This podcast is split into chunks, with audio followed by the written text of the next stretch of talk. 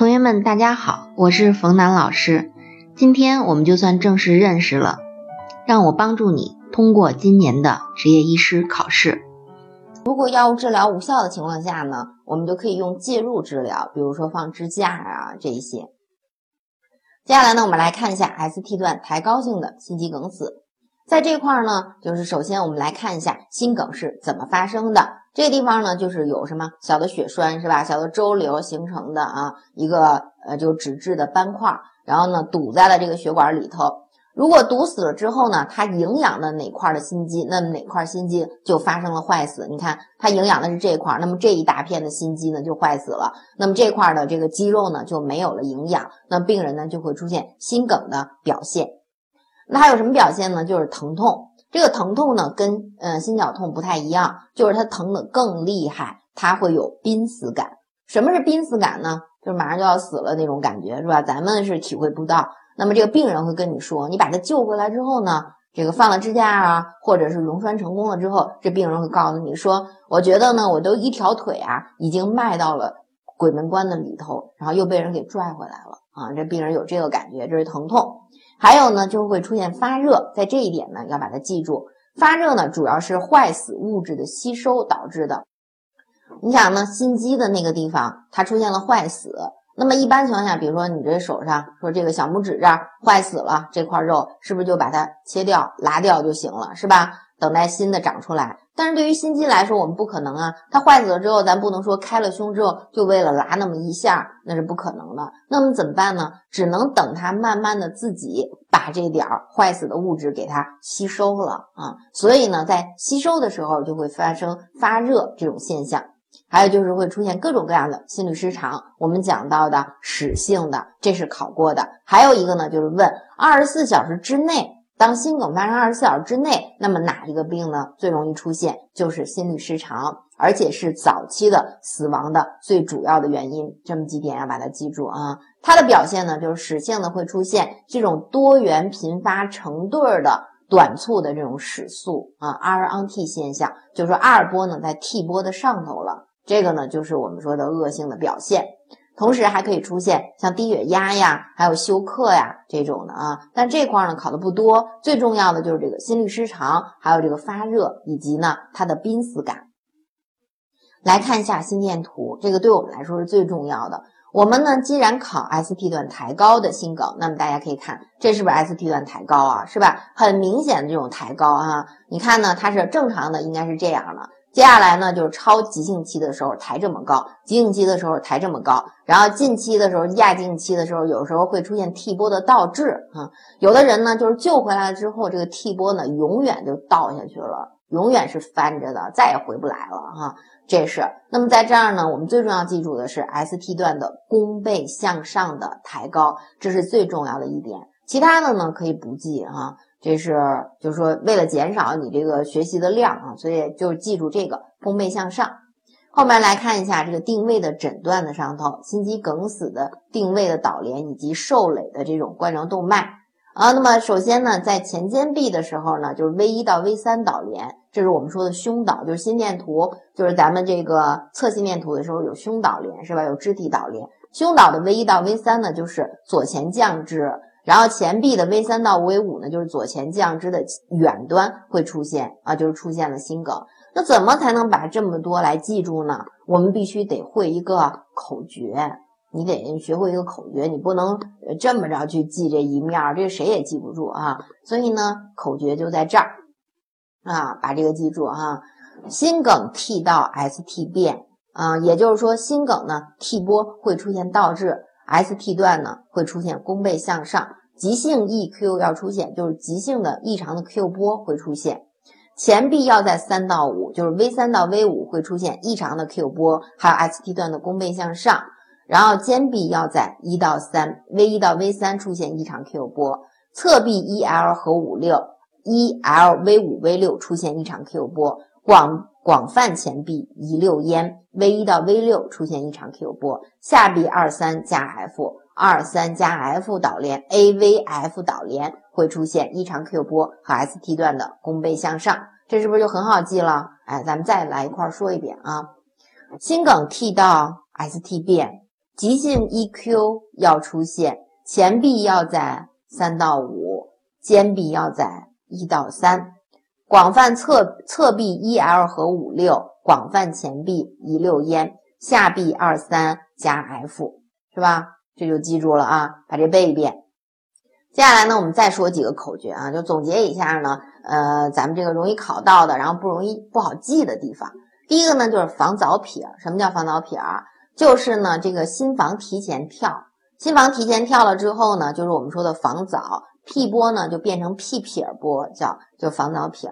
室早扩就是说的呢，心室出现了早波的时候呢，会出现宽大畸形的 QRS 波群，这就叫做室早扩。房颤不论个，房颤是什么？F 波三百五到六百次每分，太快了，这就叫做房颤不论个啊。然后二度一型呢，有屁臭的远，就是说呢，P 波呢和 QRS 波群离得特别远。二度二型呢，P 二差不多，也就是 P 二间期是恒定的。三度阻滞各固各，P 波呢和 QRS 波群是规律的，相互之间呢没有任何联系，相当于是。分居了，那还记不记得冯老师跟你们说的？分居之后，我们得用什么把它再连在一？分居之后，我们用的是起搏器，对不对？把它们两个再连在一起。接下来呢，我们来说一下心肌梗死的确诊。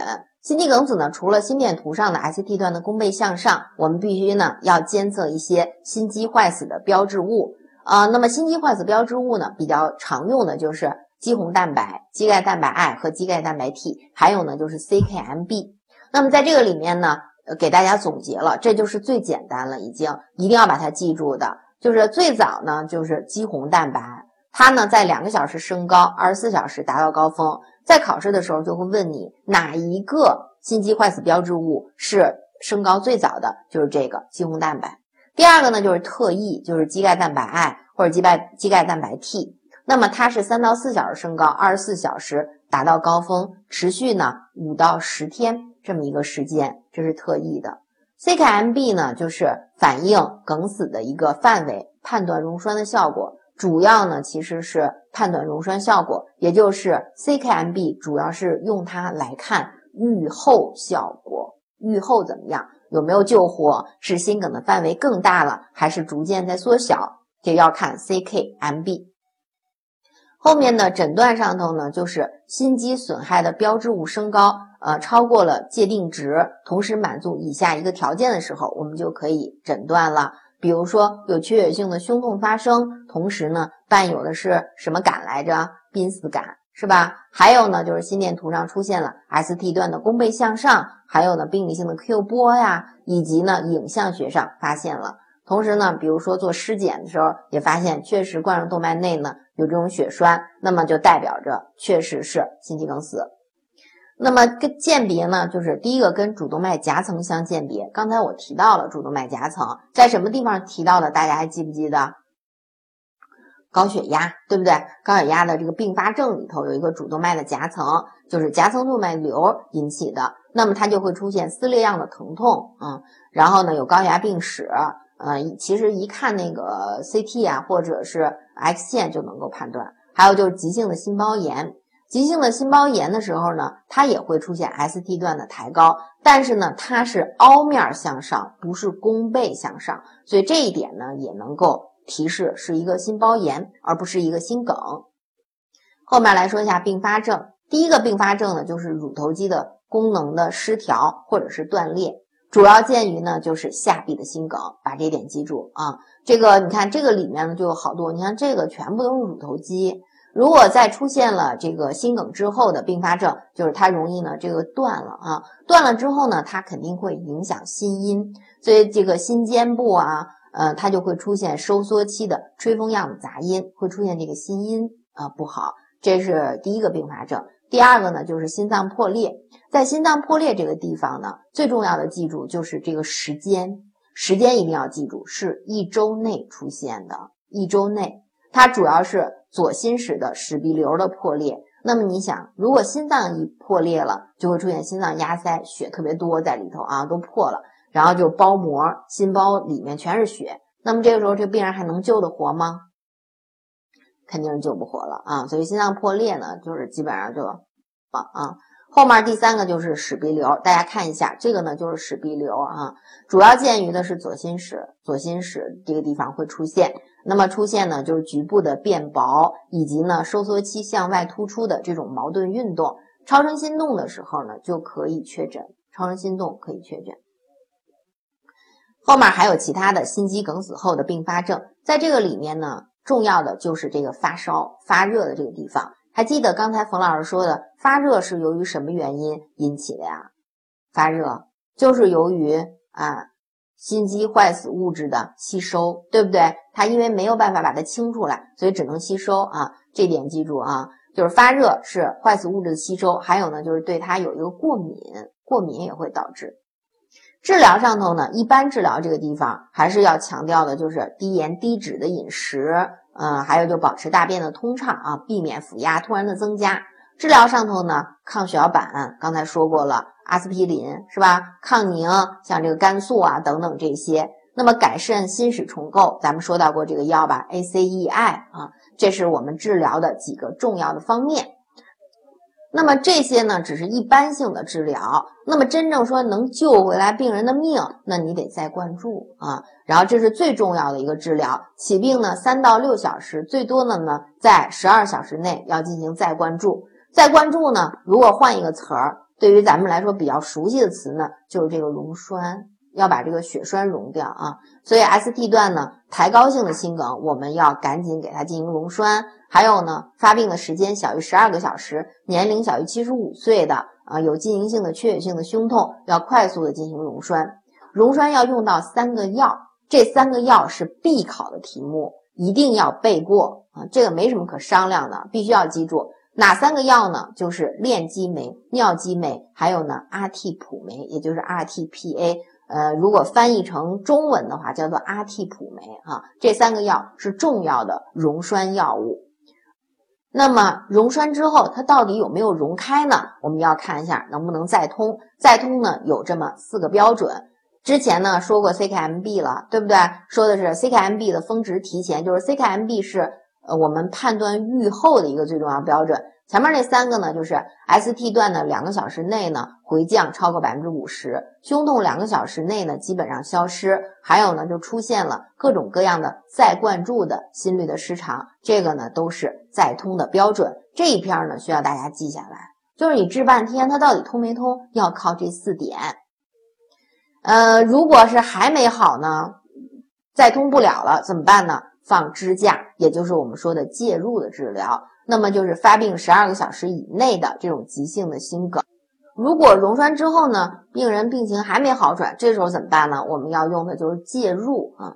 所以这个介入治疗呢，就是放支架，这是啊，发病十二个小时以内的急性的心梗呢，我们都要呃看看能不能给他放支架。那么呢，这个就是怎么放支架啊？也是下一根导丝进去，然后里面呢带着一个支架，它像伞一样。那么呢，达到了这种血栓的部位之后呢，它就膨开，膨开之后是不是把那血栓就挤到一边去了，是吧？然后再把那个导丝撤出来啊，这个呢就叫做放支架啊。那么这个放完支架之后呢，嗯，这个它确实是再通了，这个血管通了。可是呢，也有一个问题，这个支架呢毕竟是一个异物，那么放进去之后呢，也可能会引起新的血栓。所以这个时候，病人呢要长期的来服用呢，就是我们说的阿司匹林呐、华法林呐这些抗凝的药物啊，这是就是预防它术后的并发症。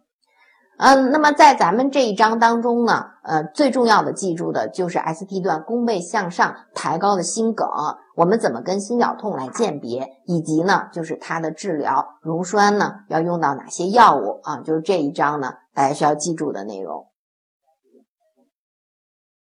好，这节课呢，我们就先上到这里。如果大家有什么问题，可以加我的微信号“冯楠博士”的全拼，或者是关注公众微信号“一翠芳华”的全拼。谢谢大家，再见。